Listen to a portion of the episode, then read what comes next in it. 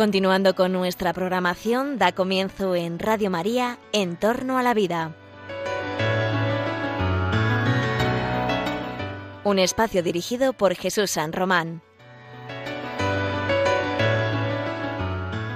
Buenos días, queridos oyentes de Radio María. Os saluda José Carlos Avellán en el comienzo de un nuevo programa de En torno a la vida.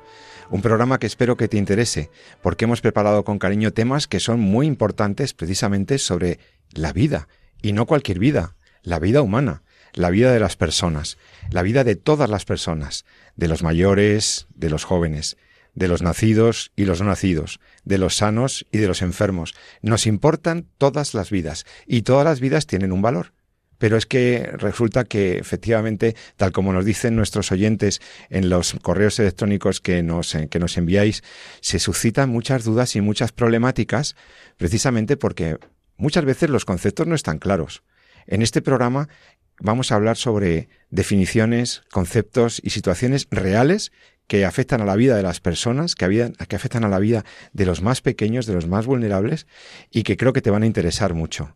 Hoy vamos a atender algunas de las cuestiones que han suscitado precisamente nuestros oyentes de Entorno a la Vida y que nos han dejado en las últimas semanas en el correo electrónico de Entorno a la Vida. Y, esos, y esos, esas preguntas precisamente iluminan temas que hemos entendido que interesan a todos y no solo a los oyentes a los que hemos contestado. Así que para empezar el programa empiezo por saludar a las personas que me acompañan hoy en el estudio, que son dos reputadísimos y queridos médicos y estudiosos de la ética y de la bioética los doctores Jesús San Román y Pablo Barreiro. Jesús, buenos días. Muy buenos días, encantado de estar aquí de nuevo con vosotros en estos meses calurosos. Buenos días, y sí, pues sobrellevándolo como podemos. Vamos a ver. Pablo Barreiro, ¿cómo estás? Buenos días, doctor. Buenos días, José Antonio Jesús. Encantado de estar con vosotros. José Antonio, ¿no? José Carlos. Oh, José Carlos. Pues mm, bienvenidos todos. Estoy muy contento de que estéis conmigo porque algunos de los temas que nos han preguntado los oyentes que nos han escrito tienen significaciones médicas y científicas y conviene aclararlas. Mirad, por ejemplo, eh, una, una, oyente nos decía, os leo el mensaje, decía, eh, estimados amigos de Radio María, estaba escuchando el programa de Entorno a la Vida y quisiera preguntarles si el DIU el dispositivo intrauterino tiene un efecto secundario. Si me lo pueden aclarar, se lo agradecería enormemente. Feliz día, un saludo. Bueno, pues eh, Susana nos escribía esto y le agradecemos mucho su, su, interés porque la pregunta sobre el DIU, el dispositivo intrauterino, como método de, de, de control de la, de la natalidad, se ha extendido se sigue recomendando, pero tiene muchas problemáticas eh, médicas y éticas, también éticas, sí. Podréis decir, bueno, es que el DIU se, se usa, usa bastante, lo usan bastantes mujeres, está muy extendido ya, pero el que esté extendido no significa que no tenga problemáticas y que no tenga dificultades. Por eso tengo aquí a mis doctores, al doctor San Román y al doctor Barreiro, para que nos aclaren. Eh, primero, esto del DIU, que es el dispositivo intrauterino este, recordemos a la gente rápidamente qué es esto del DIU. Bueno, lo dice quizá las siglas, ¿no? El acrónimo, ¿no? DIU, ¿no? Dispositivo intrauterino. Entonces, en el fondo es un dispositivo que se suele, eh, se coloca en el interior de la matriz y que tiene como objetivo pues eh, evitar que se produzca un embarazo, ¿no? porque todos sabemos, quizá pues la, matriz, el útero, ¿no? es el, hogar ¿no? donde empezamos nuestra existencia. Realmente empezamos en, las trompas de falopio, ¿no? donde eso es la, la fecundación, pero vamos en nuestros primeros días migrando ¿no? hasta encontrar un sitio donde poder eh, ya generar un contacto más estrecho con nuestra madre y a través de ahí pues vamos recibiendo nutrición, vamos recibiendo el oxígeno, vamos desarrollándonos hasta que ya estamos lo suficientemente maduros como para poder empezar a llevar una vida biológica autónoma, que sería ya el momento del parto. Y eso lo hacemos en, en, la matriz, en el útero. El dispositivo intrauterino lo que trata es de evitar que se produzca eh, un embarazo alterando varios procesos de lo que es la, el proceso normal de la fecundación. ¿no? Eh, recordemos quizá un poco todos cómo es. Realmente los espermatozoides entran en, a través de la vagina, entran en el útero, van seleccionándose, van madurándose en esa una especie de, bueno, una parte muy bonita, es como los espermatozoides terminan su, su ciclo madurativo precisamente de camino ¿no? hacia, hacia el óvulo. Entonces eh, entran en el útero, suben hacia o se dirigen hacia las trompas de falopio y si hay algún óvulo que esté esperando allí, pues uno de ellos eh, lo fecundará generando pues un nuevo individuo con un código genético totalmente diferente, con un programa de desarrollo completamente autónomo, un individuo de la especie humana, por tanto una, una persona. Y a partir de ahí el, el, nuevo ser humano, en sus fases más iniciales de desarrollo, irá migrando hasta implantarse en la pared del útero. El dispositivo endocrino lo que hace es tratar de evitar eso en varias partes. Primero dificulta la llegada de los espermatozoides hacia el óvulo, con lo cual trata de dificultar la ovulación, pero luego tiene un mecanismo que es realmente donde donde aparece uno de los problemas éticos más importantes, ¿no? porque luego podríamos hablar también de, la, de lo que es la, la dimensión humana de la sexualidad y cómo los seres humanos pues, estamos llamados a, a, pues a una sexualidad plena, no trascendente. Pero aquí quizá para situar las cosas de forma más concreta, el problema que estamos es que el DIO tiene un efecto que, uno de los efectos que tiene, uno de ellos muy importante desde el punto de vista ético, es el, un efecto antiimplantatorio, es decir, evita que el nuevo ser humano que existe y que va buscando su lugar, ¿no? donde poder eh, continuar su desarrollo, pues evita que eso se produzca. Por tanto, el ser humano, el, el niño o la niña o, o quien ha llegado al mundo en ese momento pues muere por falta de, encontrar un sitio. Porque claro, entonces lo que hace esta, este, este aparato, este aparato que se situado en la en, en, lo más íntimo de, de, la mujer eh, es, es, un obstáculo, es un, decimos que es antiimplantatorio porque está impidiendo que, que, el, que el embrioncito recién fecundado, ese cigoto, que ya no es el espermatozoide ni el óvulo, que ya es un cigoto, que ya es un ser humano nuevo, distinto de los papás, distinto del espermatozoide y distinto del óvulo, que ha combinado su genética. Y ese individuo nuevo no puede implantarse, no puede seguir su curso vital, porque ahí hay un, una, una, una, espiral, hay un aparato, ¿eh? un obstáculo, eh, un impedimento para su vida. Doctor Barreiro, ¿es así? ¿Lo Es así, totalmente. Es un dispositivo, como muy bien habéis dicho, que hay que recordar también que va embebido, va eh, cubierto de, también de sustancias hormonales para alterar el normal funcionamiento del endometrio y evitar, como bien ha explicado Jesús, la implantación, ¿no? Bueno, la pregunta es buena. ¿eh? Yo, yo diría, a ver, es que solo hay efectos secundarios del dispositivo intrauterino. claro, porque la pregunta del oyente era si hay efectos secundarios. claro. Da por supuesto que los efectos primarios son asumibles. Claro, en medicina, efectivamente, pues cuando algo se utiliza, pues se utiliza con un buen fin y son esos fines primarios que a veces, pues efectivamente, se asocian a otros que llamamos toxicidades, efectos adversos o efectos secundarios. Bueno, aquí todo es secundario, todos son efectos negativos. Lo que pasa es que unos son para el embrión y otros son para la madre, también. Eh, el embrión porque no va a poder seguir su desarrollo, efectivamente, porque no se va a poder implantar, no se va a poder anidar y seguir desarrollándose y va a morir, y va a morir una muerte provocada por el dispositivo intrauterino. Ojo, pero también hay efectos secundarios para la madre. Ahora hablamos de los de la madre, pero centrémonos de momento en el embrión. Mm. Entonces, doctores, no se puede hablar del DIU como un mero anticonceptivo. Exclusivamente, por supuesto. solamente. O sea, decir que es anticonceptivo es erróneo, equívoco por lo menos. Sí, es difícil de saber en el caso concreto de una persona cuál ha sido el mecanismo por el cual se ha impedido el embarazo, pero que ese mecanismo antiimplantatorio existe en el dispositivo intrauterino eh, eso es un hecho, un hecho probado. Y de hecho es uno de los mecanismos que le da eficacia al, a, este, a este dispositivo. Lo que es muy llamativo es que se conozca como, bueno, llamativo un poco para el que lo ve desde fuera, ¿no? Y sobre todo es bastante confuso, ¿no? Se conozca como, como un mecanismo anticonceptivo. Eso es lo que pregunto, sí. Porque anticonceptivo eh, desde el punto de vista que aquí hay un juego en la esto es importante que hay un juego en la traducción del, del inglés al, al español ¿no? Nosotros diferenciamos muy bien, o sea, entendemos muy bien cuál es el concepto de concepción. La concepción es cuando se produce la fecundación, así lo entendemos. Cuando se funden el óvulo y el espermatozoide, cuando, se juntan el espermatozoide llega al óvulo, lo fecunda, entonces es cuando la madre concibe. Es una palabra preciosa. Concepción. De hecho, pues la tenemos incluso en, en, la liturgia, la concepción, la Inmaculada Concepción, etcétera, no concibió y dio a luz. ¿no? Entonces, eh, eh, en ese momento es el momento de la fecundación, cuando un nuevo ser aparece de repente. Es, es verdad que aún está ahí en el interior del, de las trompas de falopio, que es un, pues ese conducto que comunica la matriz o el útero con, con el ovario y que recoge el óvulo, y donde es fecundado por el espermatozoide, y todavía tiene el, ese nuevo ser humano que está ahí, tiene un nuevo un camino que recorrer a través de las trompas para llegar a la matriz, implantarse y continuar su desarrollo. En el fondo la implantación es para que podamos continuar nuestro desarrollo, podamos ser nutridos por nuestra madre, que nos llegue el oxígeno, etcétera, ¿no? Bien, eso, la concepción se da del momento de la fecundación.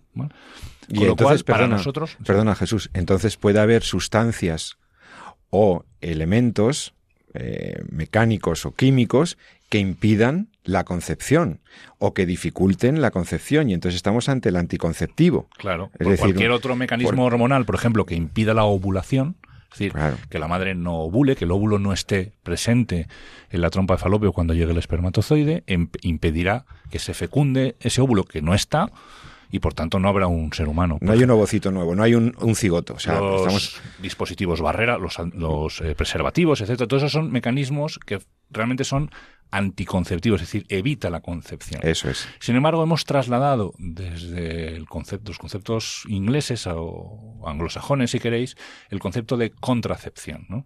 Contracepción realmente, eh, desde el punto de vista inglés, significa evitar el embarazo básicamente, ¿no? Con lo cual, claro, mecanismos para evitar el embarazo hay muchos, ¿no? Depende de lo que entendamos por embarazo. Y ahí vamos a jugar en otro, en otro concepto. Mm. Pero es importante, así como punto de partida, luego si queréis hablamos del otro, diferenciar entre lo que evita la fecundación de lo que evita el embarazo.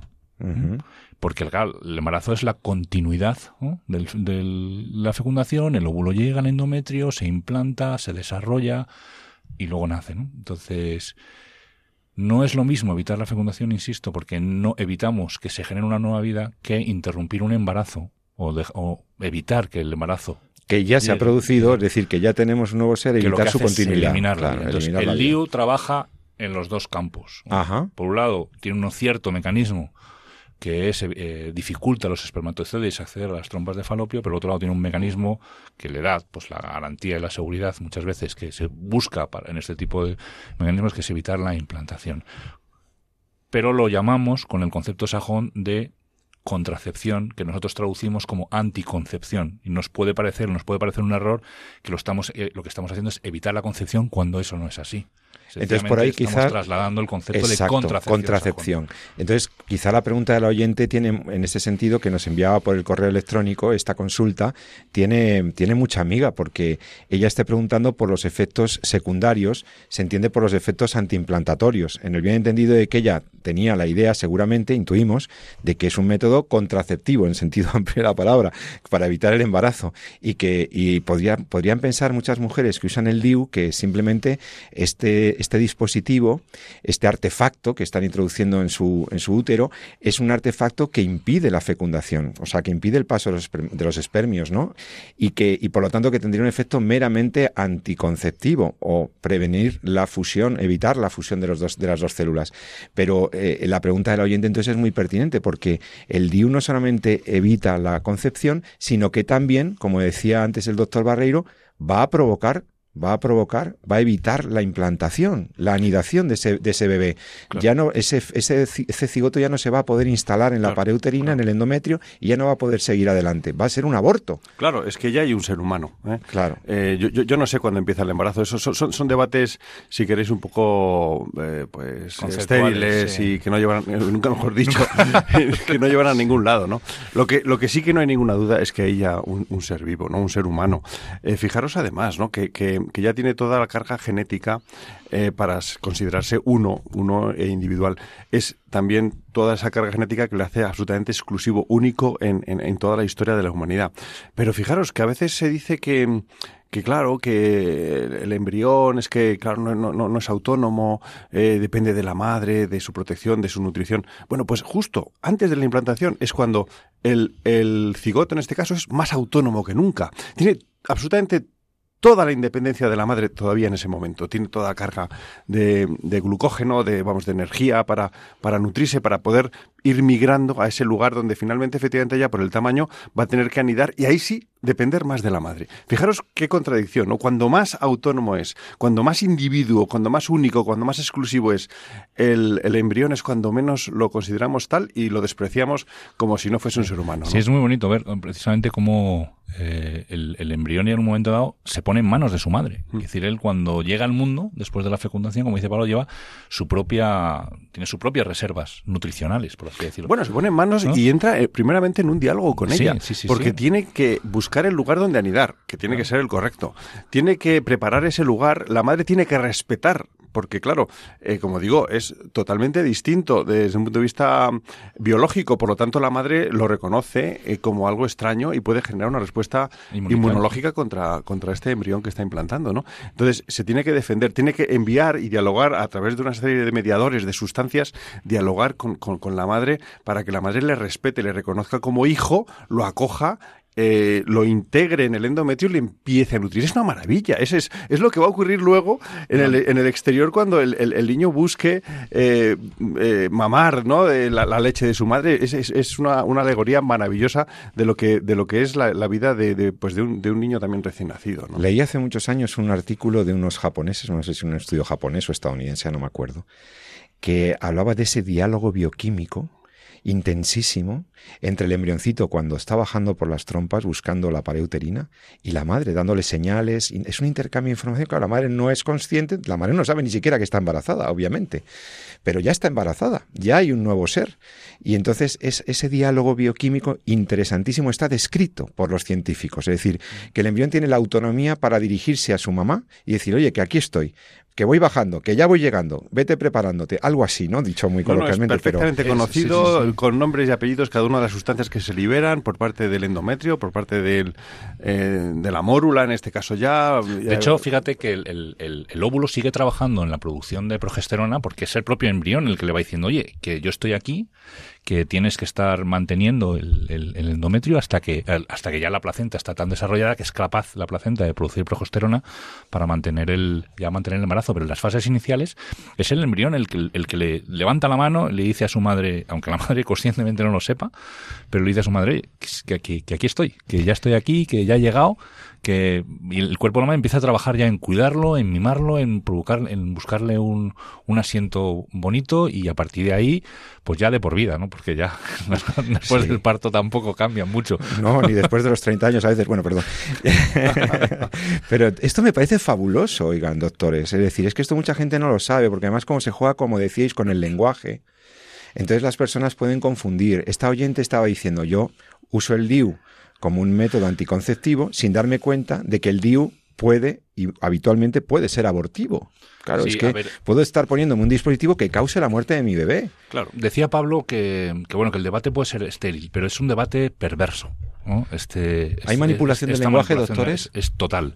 Y además es muy, muy, muy interesada. Tú ten en cuenta que cuando los que ya tenemos más años, hace, nacimos en el Jurásico y tal, como dicen mis alumnos, ¿no? que son muy jóvenes, hemos vivido cómo el, al tema del aborto se le, ha, se le han buscado definiciones eufemísticas con el tema, con el objetivo de hacerlo más, digerible ¿no? por la población. Se suaviza el lenguaje con un eufemismo, ¿no? Eso es eufemístico, ¿no? Que se juega con el lenguaje para que no hiera, ¿no? Para que no moleste. No hablemos de aborto, hablemos de interrupción voluntaria del embarazo, por Eso es, fíjate. Entonces, eh, en nuestra época, cuando se acuñó, cuando llegó la ley del aborto en, el año 83 y, fue, y, entró en la sociedad, pues se buscaron diferentes formas de llamarla. Y una de ellas fue la interrupción voluntaria del, del embarazo. Y así está en la ley, y así está en, los registros, etcétera, etcétera, ¿no? Cuando realmente, como dicen muchos, ¿no? Nuestra querida Mónica, que dice mucho Mónica López Barahona, dice que más que una interrupción es un cese, ¿no? no es, una, es una terminación. Es una terminación. Terminación del embarazo. Pero, claro, todo eso ha ido haciéndose camino, ha ido abriéndose hueco, y, y entonces ha llegado el tema de decir, bueno, eh, claro, aquello que no interrumpa el embarazo, entonces no es un aborto. Pues si el aborto es la interrupción del embarazo, lo que no interrumpa el embarazo ya no es un aborto. Entonces, fíjate, al ponerle un eufemismo y redefinir el concepto de aborto, hemos conseguido, hemos conseguido parcelar y decir qué es aborto y qué no es, simplemente cambiando. Es decir, una cosa como muy perversa. Yo le pongo una definición que está adulterada, que es eufemística, que va en una línea dirigida que me interesa, y con el tiempo lo que he, sido, he hecho ha sido cambiar la realidad. Entonces, ¿qué ocurre ahora? Que si yo defino cuándo empieza el embarazo y cuándo no, todo aquello que queda fuera de la división de embarazo queda automáticamente fuera de la interrupción del embarazo y queda automáticamente fuera de ser un aborto. Con lo cual, si yo defino que el aborto empieza con la implantación, todo aquello que evita la implantación, como no interrumpe un embarazo que todavía no ha empezado, deja de ser un aborto. Y ese es el juego perverso de manipulación del lenguaje. De todas formas, esa, esa, perversidad, y fijaros que es casi ya el intentar con la ciencia entrar a delimitar. Yo creo que estamos en un campo como dice el Génesis, en el que habría que entrar eh, descalzo, ¿verdad? Porque es un terreno sagrado, ¿eh?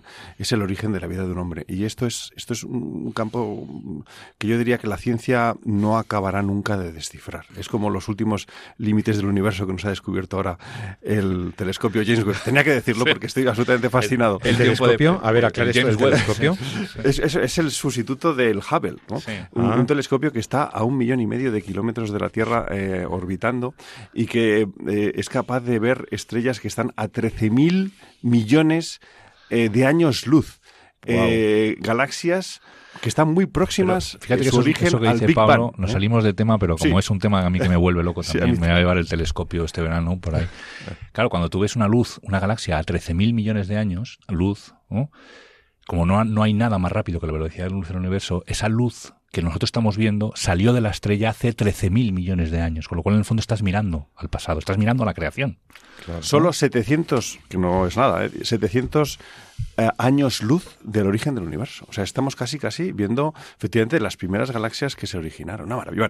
Eh, a lo que íbamos, eh, terreno sagrado, ¿verdad? Entonces, fijaros que hasta hablar del origen de la vida. ¿Desde qué momento es ya un ser humano? Pues no lo sabemos. Dicen, no, la concepción. Vamos a ver. Eh, es que, es que ese, ese primer, primera célula, el cigoto, eh, unión de, de, óvulo y espermatozoide, podemos decir, ya, ya hay un ser humano. Bueno, y si se divide y luego tenemos gemelos, ¿qué ha pasado?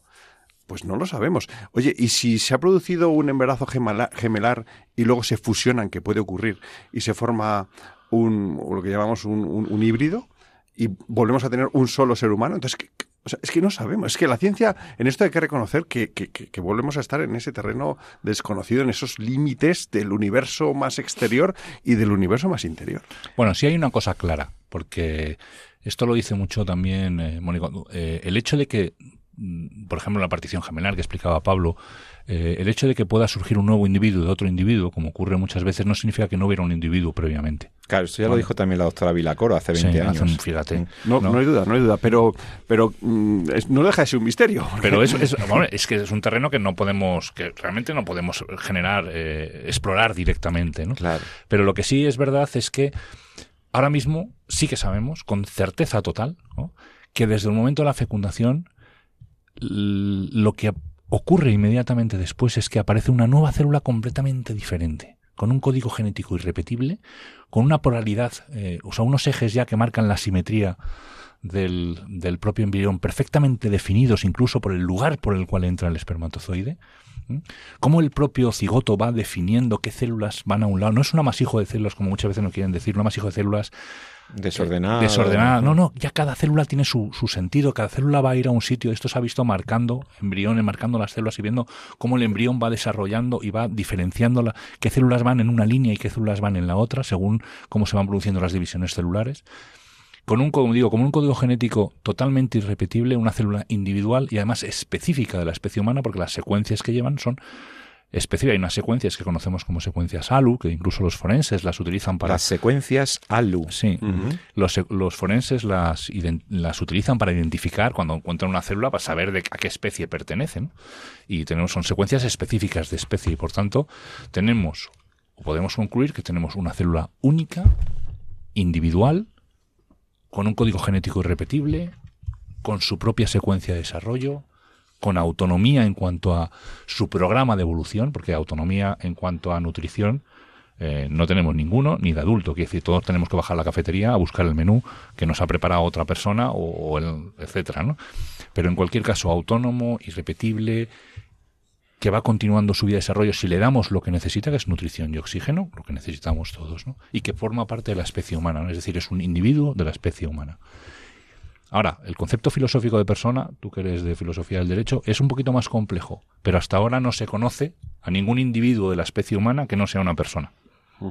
Ni a ninguna persona que, sea nuestro Señor, la persona divina o tal, que no sea individuo de la especie humana.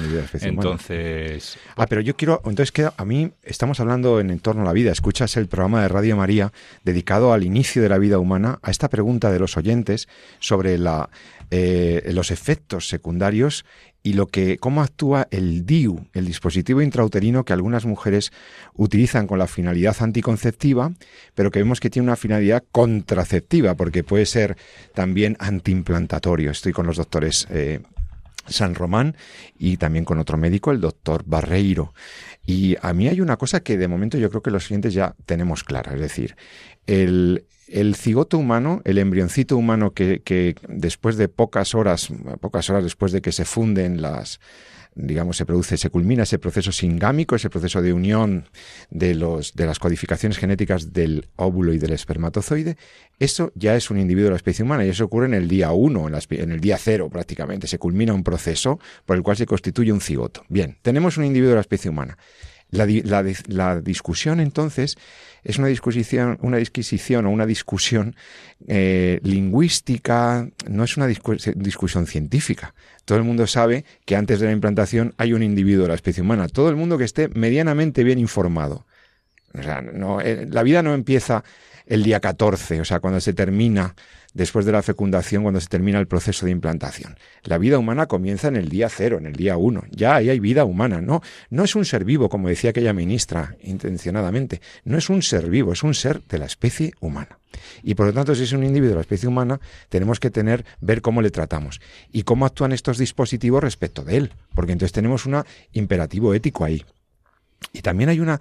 Entonces, entonces, aquí el problema está en lo que decía el doctor San Román. ¿Cuándo se inicia la vida humana? Porque el Tribunal Constitucional español también utilizó, yo creo que falazmente, falazmente, equívocamente, el término de gestación y embarazo. Y lo utiliza en la sentencia del aborto. Porque si empezamos por asumir que la vida humana comienza con la gestación, y algunos ginecólogos y expertos y sociedades científicas dicen que la vida humana comienza con la gestación, estaríamos hablando del día 14. O sea, del día 14 post-fecundación. Es decir, cuando el embrioncito ha completado ese recorrido que describíamos antes y ha completado su momento anidativo, implantatorio. Y claro, eh, a partir de ahí, todo lo que ha ocurrido antes del día 14 no tendría ninguna significación ética, o al menos no la misma que si hubiera un individuo de la especie humana, como lo hay. Por lo tanto, fíjense cómo se maneja, con qué esta, esta manipulación del lenguaje de la que hablaban los doctores, qué consecuencias tiene. Esto no es una discusión de científicos, es que hay vidas humanas en juego. Es que si yo entiendo que la gestación, que el embarazo empieza el día 14, entonces antes de eso no hay un aborto, porque técnicamente solamente hay aborto cuando hay gestación. Pero es que la gestación no empieza el día 14. Es decir, mire usted, el tipo se está gestando desde que se formó el cigoto. es que... No hay duda. Con la ingeniería con la... lingüística. Claro, con, con, la biología en la mano, cuando uno escucha estas discusiones, como decíamos, bizantinas, pues solo, solo se echa las manos a la cabeza, ¿no? Y, y, y se da cuenta de que son argumentos para justificar, pues, pues luego, eh, pues eso, leyes y y comportamientos pues que no tienen absolutamente ninguna justificación biológica. ¿no? Eh, se manipula y, lo triste, a mí me parece que lo triste de esto es que, que, que los científicos que saben y sabemos estas verdades biológicas pues entren a ese, a ese, trapo, entren a ese juego, claro. a ese juego ideológico, ¿no? Eh, en ese sentido, yo creo que es muy triste ver cómo la medicina se está, voy a utilizar una palabra correcta, pero eh, se está prestando, vamos a decirlo así, se está prestando a este juego ideológico en, en muchísimos otros campos, claro, no solo en el campo de la eh, del inicio de la vida, sino también, por ejemplo, en el campo del, del, final de la vida, ¿no? Estamos entrando en cuestiones que es que no le competen a la medicina. La medicina no tendría que entrar en estos debates ni en estas cuestiones, ni siquiera por supuesto, en estas prácticas, ¿no? Pero bueno, lamentablemente caemos en eso. Mira, esto Espera, no es nuevo en la... Perdón. No, no, te, adelante. No es, no es nuevo en la historia. Es decir, el generar ah, mediante ingeniería lingüística, mediante el lenguaje, eh, realidades que a priori queremos manipular, sencillamente desde la perspectiva semántica, lo que hacemos es adulterarla y, y transformarla, ¿no? Para poderla, yo que sé, quitarle todas las características éticas que nos pueden limitar. Pues esto ha pasado en, mucho en la historia, ¿no? Y, con propios, los propios incluso enfermos o personas de otra raza, etcétera. ¿no? El concepto en la, a principios de la vida, pues desgraciadamente está muy presente, ¿no? Desde que se acuñó conceptos como el de preembrión. Que en el fondo, preembrión. Sí, son conceptos que aparecieron en los años 80 por Grobstein o el informe Warnock, que en el fondo son conceptos que están completamente al margen de la realidad científica, pero que tenían un objetivo. Y el objetivo era poder investigar con el embrión de menor de 14 días. El embrión Poder utilizarlos, manipularlos y destruirlos impunemente. El embrión es preimplantario, ¿no? lo que es el embrión preimplantario, esas fases iniciales. Entonces, si yo genero un, lenguaje diferente, genero un escenario distinto, deshumanizo ese escenario, pues al, quitarle todas las características que lo humanizan, pues me, me, queda un entorno que yo puedo manipular sin valoraciones éticas ninguna. Luego la realidad se abre camino. En tu concepto de preembrión ya prácticamente no lo utiliza nadie. ¿No? no utiliza nadie porque ni siquiera el, el, el, panel de Human Embryo Panel, que es el que utiliza el NIH para definir un poco los, los ensayos clínicos que se pueden hacer, etcétera, pues ni siquiera aceptó el término, ¿no? Y está abandonado pero la realidad ha quedado. Hombre, ya quedó en la ley española, en las dos leyes españolas de. Oye, eh, había una pregunta que no quiero que se quede ahí. Eh, la pregunta de entonces de Susana sobre los efectos secundarios. Ya hemos visto que los efectos secundarios sobre el embrión son tremendos, obviamente, porque un DIU puedes, es, es un método que está, es un dispositivo preparado para impedir la implantación y por lo tanto el embrión muere. O sea, puedes estar, al ponerte un DIU, puedes estar provocándote abortos sin enterarte. Ahora, eso está claro. El efecto secundario más, más importante, sin duda, es sobre el embrión que puede fallecer. No solo tiene un efecto antiimplantatorio, por tanto anticonceptivo, sino que también tiene un efecto abortivo. Demostrado esto y aclarado esto por nuestros doctores, el doctor Barreiro hablaba de efectos sobre la salud de la mujer. El DIU se lo tienen que quitar, se lo tienen que poner. Eh, tiene su, su, su, historia, ¿eh? Claro, no deja de ser efectivamente un, artilugio que lleva a la mujer en una zona muy delicada, una zona eh, donde se pueden producir fácilmente infecciones. Es un cuerpo que llamamos médicamente un cuerpo extraño, ¿no? Eh, cuando que es un material que no es biológico, ¿no? Eh, claro, se producen infecciones, a veces endometriosis, asociadas al, al dispositivo intrauterino se pueden producir algo muy grave, embarazos ectópicos. ¿eh? La motilidad de las trompas se altera, se puede llegar a producir como perfectamente un, embarazo, ¿eh? Eh, a pesar de, del, dispositivo endocrino, ocurre con muchísima frecuencia, pero en, ese proceso de, implantación puede que la implantación se produzca en un lugar previo a entrar en el endometrio, es decir, en la, misma trompa. ¿no? Esto es una situación muy grave que obliga a una cirugía, a la extirpación a veces de la propia trompa y, que deja secuelas también de, infertilidad para la mujer y a veces pone en riesgo su vida. ¿no? Eh, estos son bueno, los efectos secundarios para la madre. Hemos hablado antes de los efectos secundarios para el feto, que son totales porque acaba con su vida. En este caso sería, sería para la madre. ¿no? Hay que decir también que también está el dispositivo intrauterino no mecánico, sino químico, esa llamada mal, mal llamada eh, píldora del día después, ¿verdad, Jesús? Esto es ah, pues eso, otro, es otro tema que tenemos que ver, porque también hay otra especie de dispositivo intrauterino. También nos han, nos han preguntado, también ha salido en algún otro programa nuestro. ¿Y la píldora del día después? La anticoncepción de emergencia. ¿Tendría un doble efecto? Anticonceptivo y abortivo. Vamos a hablar de eso y de otra pregunta de los oyentes, de una oyente también, a la que se había quedado embarazada y rápidamente le estaban diciendo que se hiciera la amniocentesis, que se hiciera la prueba prenatal, de diagnóstico prenatal, porque si no, no iba a tener tiempo de abortar. Eh, quiero que hablemos de esto porque, porque luego el desenlace es increíble. Lo que le pasó a esta mujer que nos lo cuenta, en, nos lo contó, obviamente privadamente contestamos, pero ahora creemos que el caso eh, anónimamente puede ser comentado porque se está abocando a las mujeres de cierta edad y perfil a abortos eh, porque o, a hacerse pruebas de diagnóstico prenatal abortos preventivos. Preventivos. Hasta ahí podemos llegar fíjate. Hasta ahí podemos llegar. Vamos a escuchar una canción muy bella muy bonita sobre la relación de una mamá y un hijo. Fijaos que es una canción preciosa de Teresa Gutiérrez Vélez y que se llama Desde aquí. Vamos a escuchar esta canción y hablamos de estos dos casos. La píldora del día después tiene un efecto también contraceptivo, abortivo, podría tenerlo. Y dos, el caso de una mujer que quedó eh, perpleja por lo que sus doctores le decían de que tenía que hacerse la amniocentesis y pruebas invasivas preventivas de que pudiera venir un niño con una discapacidad. Lo hablamos enseguida aquí mismo en Entorno a la Vida, en Radio María. Tengo en las mejillas besos de nietos que no tendré. Tengo en la cartera la familia que no formaré. Tengo en la carpeta la carrera que no estudiaré. Tengo en las rodillas las heridas que nunca miraré los brazos, mil abrazos que no te daré.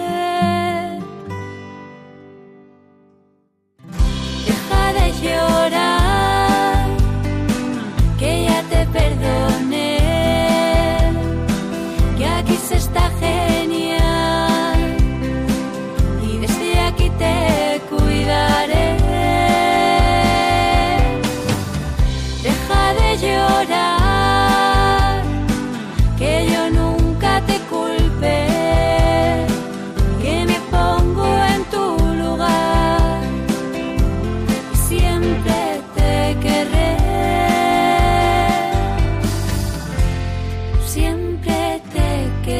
my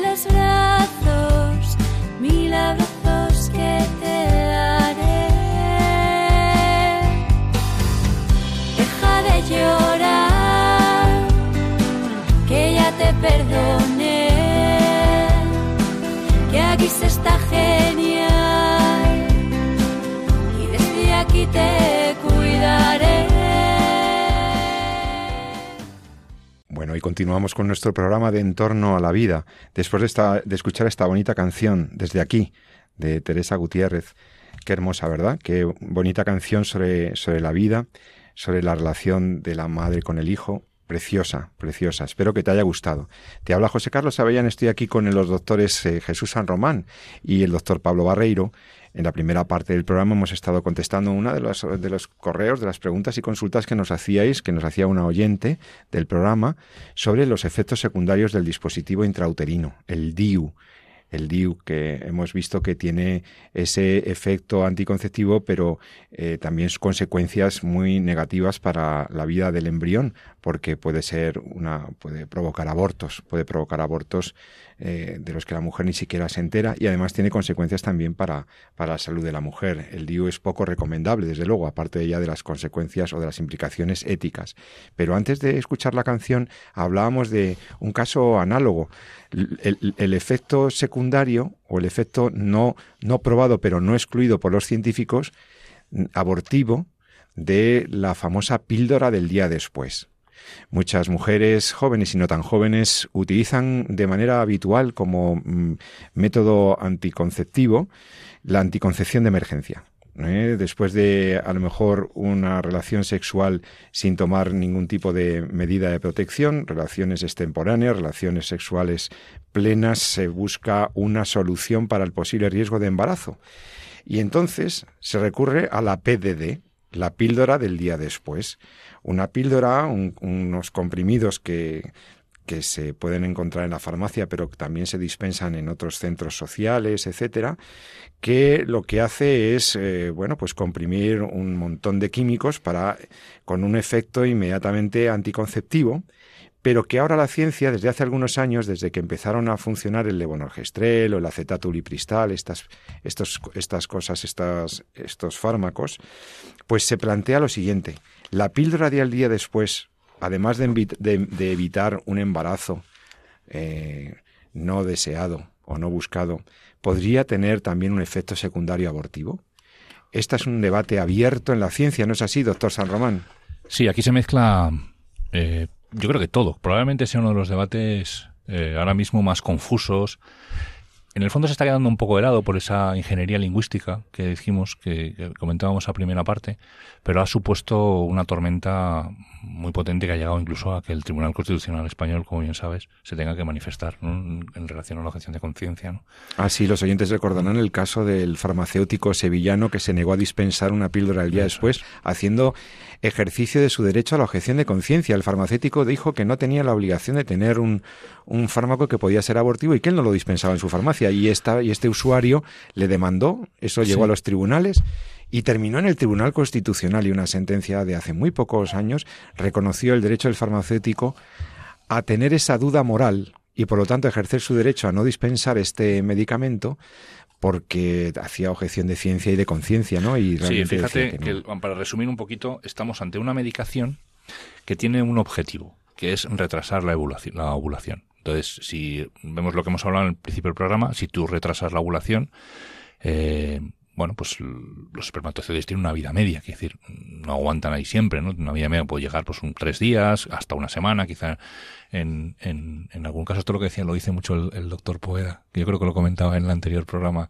cuando decía que el, el- el óvulo antes de ser fecundado tiene una vida media de dos horas y cuando es fecundado tiene una vida media de 80 años, ¿no? Que al- alguna diferencia tiene que haber en la fecundación, ¿no?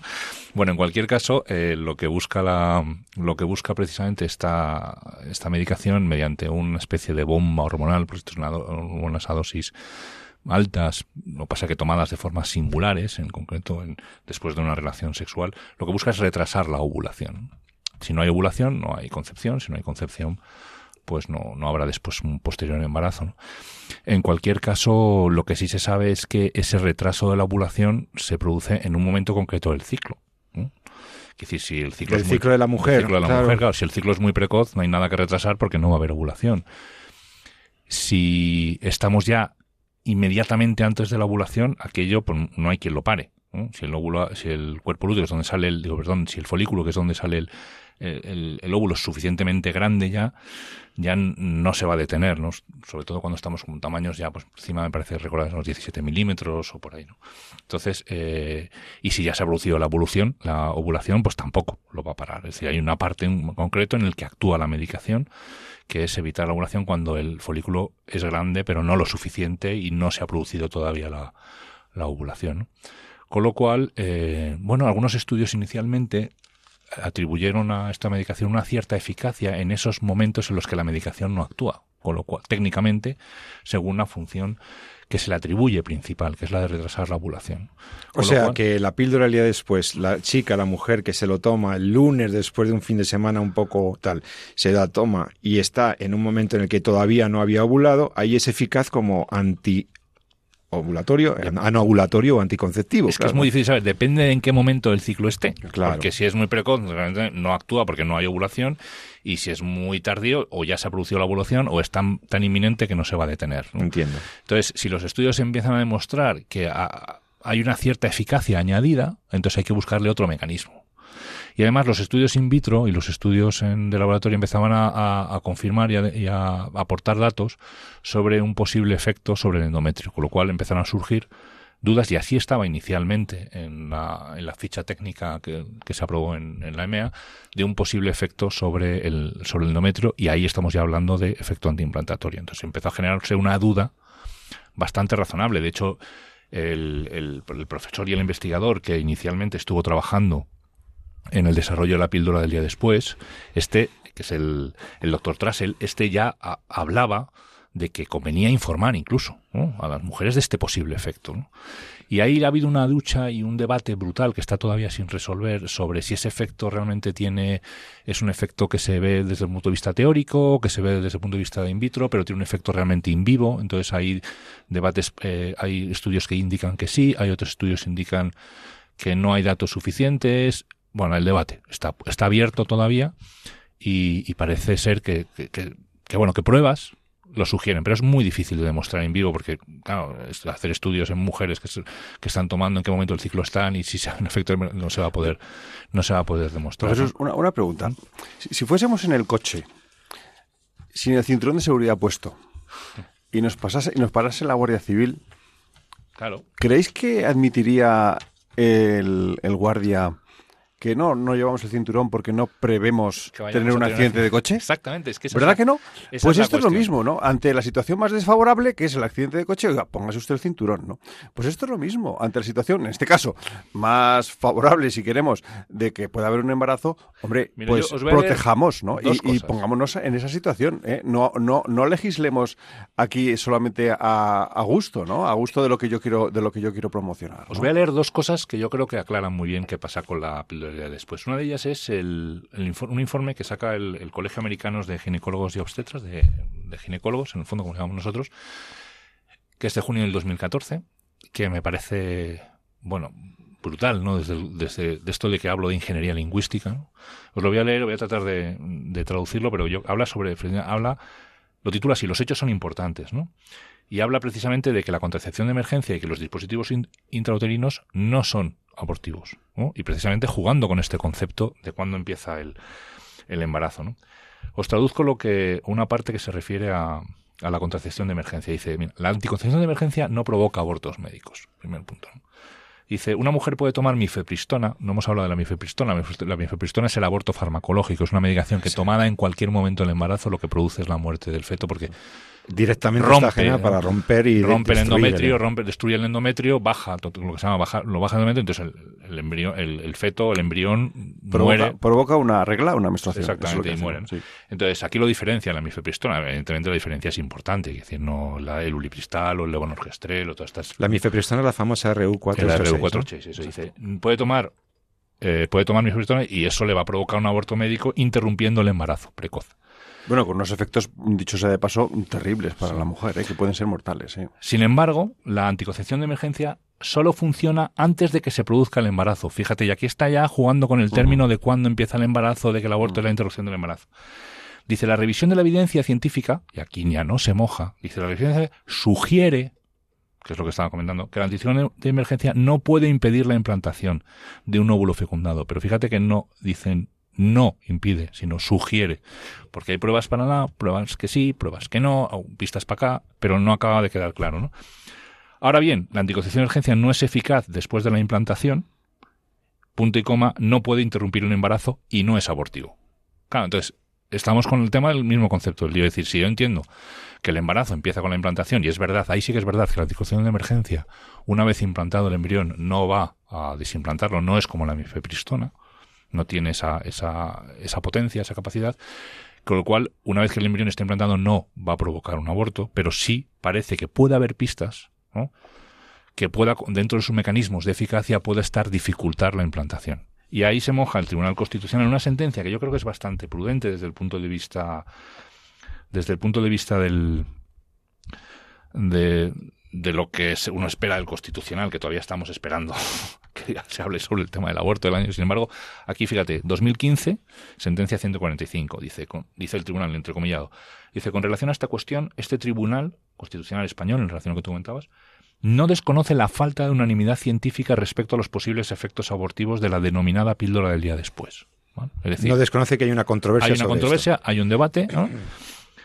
Probablemente no, no, se, no se concluya nunca, porque ahora ya con los conceptos de esto de embarazo no, no interesa, pero bueno, ahí está la posibilidad. Dice, sin perjuicio de ello, y a los meros fines de este procedimiento, la presencia de este debate de posiciones científicas que avalan tal planteamiento, es decir, el propio reconoce que hay un debate abierto, que no hay unanimidad, que hay posiciones científicas que avalan el planteamiento de que dificulten la implantación del embrión, nos lleva a partir en nuestro enjuici- enjuiciamiento de la existencia de una duda razonable sobre la producción de dichos efectos.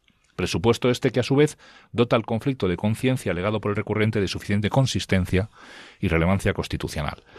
Es decir, me vale desde el punto de vista de incluso desde el principio de precaución, fíjate, o sea, me vale la simple sospecha de que lo que yo esté haciendo pueda provocar un aborto. Y Para eso abstenerme- preocupar a una mujer. Para abstenerme claro, de utilizar este Doctor. Barreiro, ¿usted cree que las mujeres que recurren a la píldora al día después saben, primero, saben que tiene una finalidad anticonceptiva clara de emergencia? Sí, eso sí lo saben. Pero ¿usted cree que todas están bien informadas respecto de los riesgos que podría tener? Abierto como está la posibilidad de que tenga un efecto antiimplantatorio. ¿Eh? Es decir, la mujer sabe cuando se toma eso, dependiendo del momento del ciclo en que realmente se encuentre. Podría ya estar embarazada y eso y esta píldora del día después podría dificultar la implantación de su embrión y por tanto, en el fondo, tener un efecto indirecto abortivo? Pues no, ¿No esto lo saben? está, no está, por supuesto, en el prospecto que, que yo he leído detenidamente. Efectivamente, se les informa y los hay de efectos tóxicos mm, a veces mm, serios, ¿eh? vómitos, diarreas, dolores de cabeza, etcétera, ¿no? Oye, y una preocupación que tenemos muy grande que venimos observando desde hace ya años en las consultas, incremento de las infecciones de transmisión sexual. ¿eh?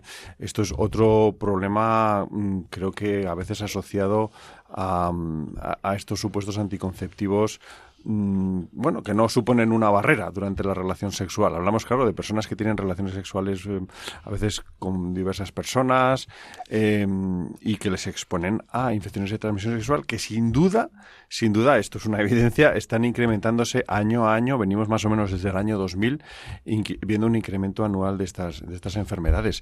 Eh, infecciones que son, bueno, pues eh, bacterianas, clamidia, eh, micoplasma, gonococo, virus, virus herpes, VIH, eh, El a veces, SIDA, el claro. virus del SIDA, ¿verdad?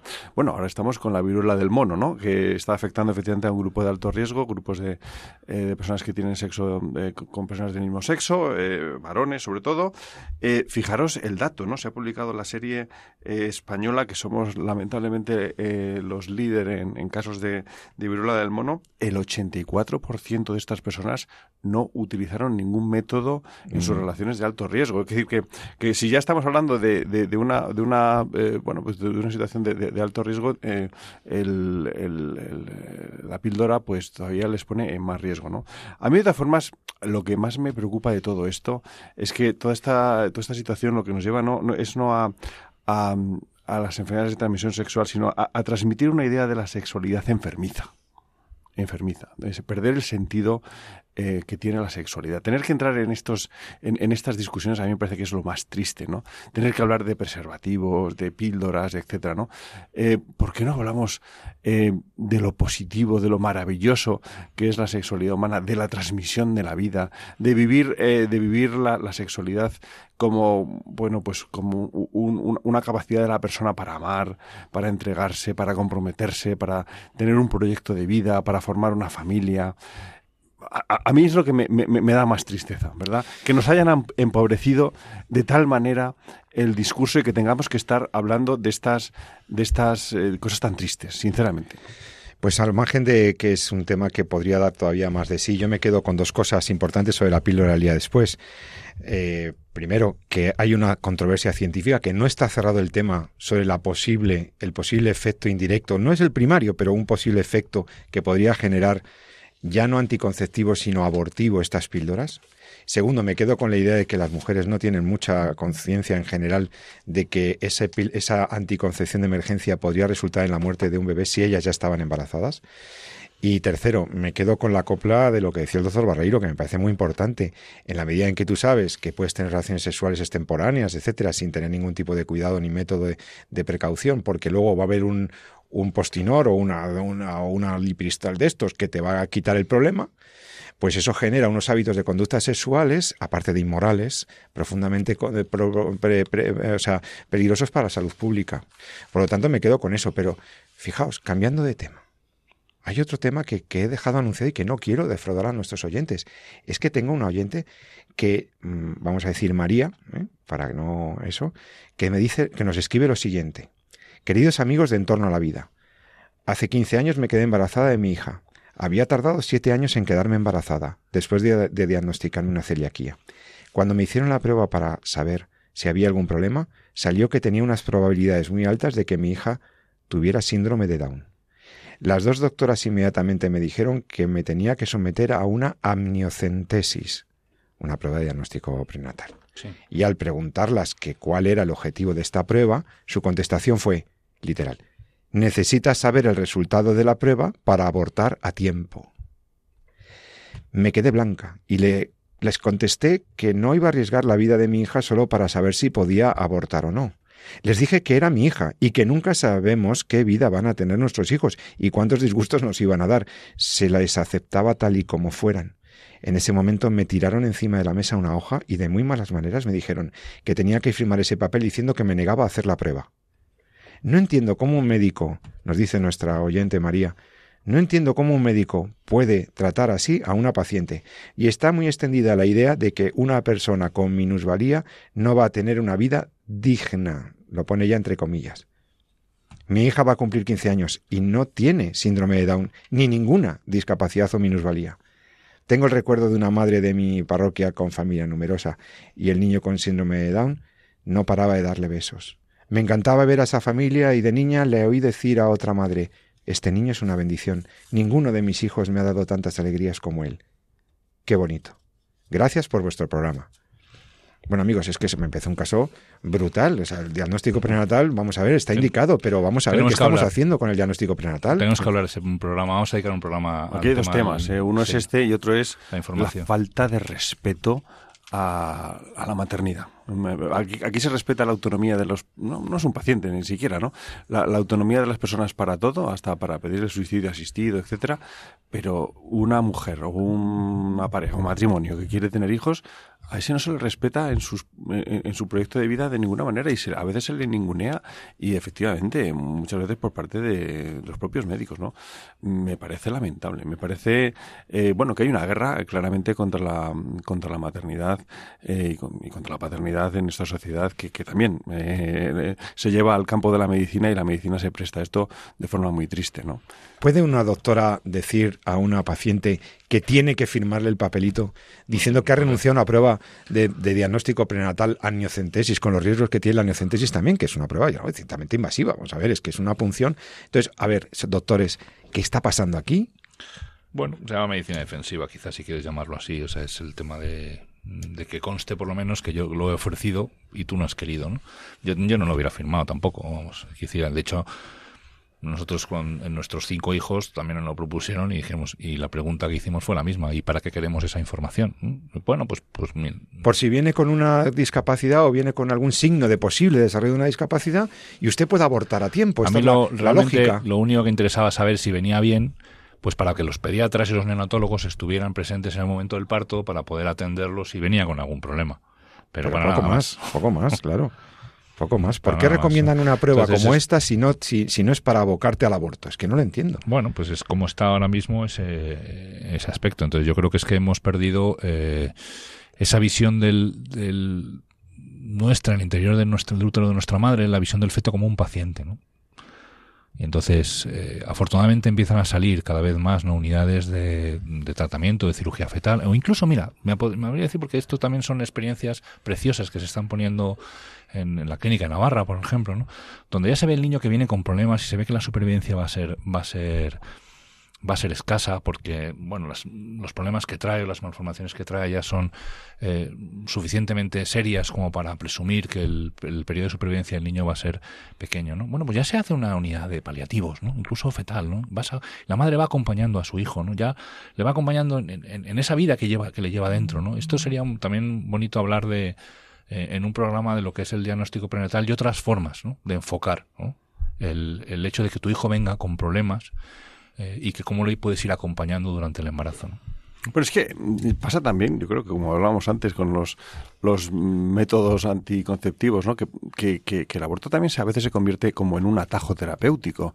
Es decir, es, es mucho más fácil a veces decir, bueno, pues acabamos con esta vida, no vaya a ser que nos vaya a dar problemas, ¿verdad? Que el niño venga mal y luego haya que andar con, con cirugías y tal, pues acabamos con él antes, no vaya a ser, ¿no? Lo que llamamos antes el, el aborto preventivo eh, para evitar problemas futuros. Esto, esto se está dando, ¿no? Se está sugiriendo, eh, recuerdo cuando hubo una epidemia terrible de, eh, de un virus, el Zika, eh, perdonar que, que podía producir malformaciones fetales eh, severas, bueno, pues es que en los países donde más se daba, en Sudamérica, se practicaban abortos preventivos. No vaya a ser que haya escogido esta infección y el niño nazca, eh, nazca con malformaciones, ¿no? Terrorífico.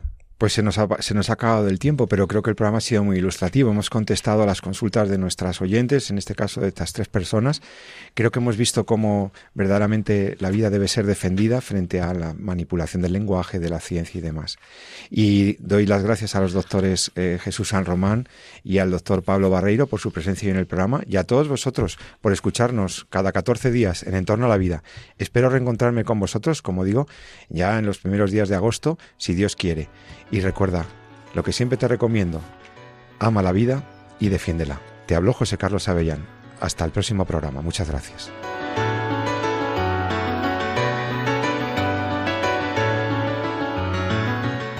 Finaliza así en Radio María, En torno a la vida. Un programa dirigido por Jesús San Román.